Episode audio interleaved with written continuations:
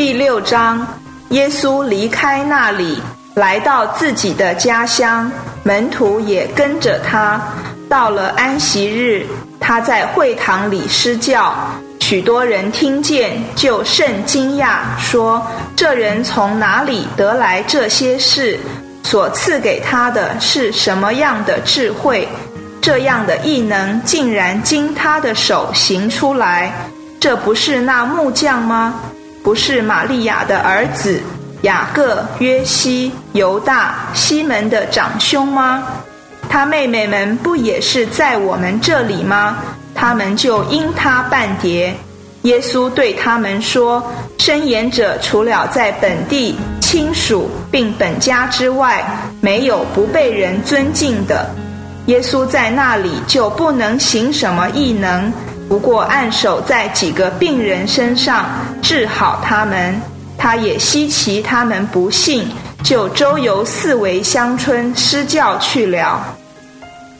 耶稣叫了十二个门徒来，差遣他们两个两个的出去，赐给他们权柄制服巫灵，并且吩咐他们行路的时候，除了手杖以外，什么都不要带。不要带食物和口袋，腰带里也不要带钱，只要穿鞋，也不要穿两件里衣。又对他们说：“你们无论到哪里，进了一家，就住在那里，直到离开那地方。无论何处不接待你们，又不听你们，你们离开那里的时候，就把脚上的尘土跺下去。”做反对他们的见证，门徒就出去传道，叫人悔改，又赶出许多鬼，用油抹了许多病人，治好他们。耶稣的名声传扬出去，希律王也听见了。有人说，施浸者约翰从死人中复活了，所以这些异能发显在他身上。但别人说他是以利亚，又有人说他是申言者，正像申言者中的一位。希律听见，却说是我所斩的约翰复活了。原来希律为他兄弟菲利的妻子希罗底的缘故，差人拿住约翰，把他捆锁在监里，因为希律已经娶了那妇人。约翰曾对希律说：“你不可娶你兄弟的妻子。”于是希罗底怀恨他，想要杀他，只是不能，因为希律晓得约翰是异人，是圣人，所以敬畏他，并且保护他。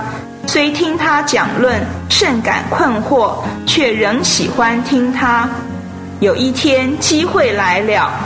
希律在他的生日，为他的大臣和千夫长，并加利利的首领摆设宴席。希罗底的女儿进来跳舞，使希律和同席的人都欢喜。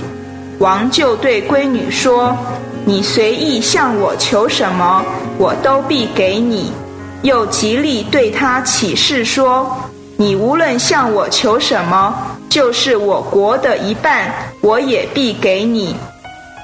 他就出去对他母亲说：“我该求什么？”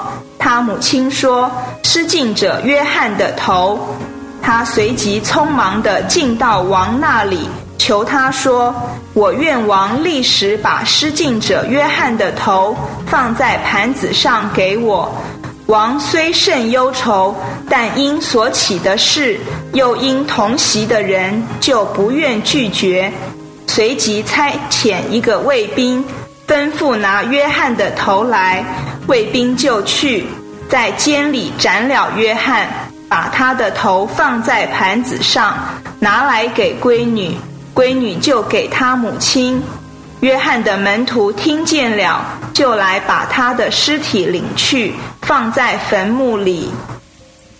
以上经文取材自台湾福音书房出版《新约圣经恢复本》，网址是 triple w 点 r e c o v e r y v e r s i o n 点 c o n 点 t w。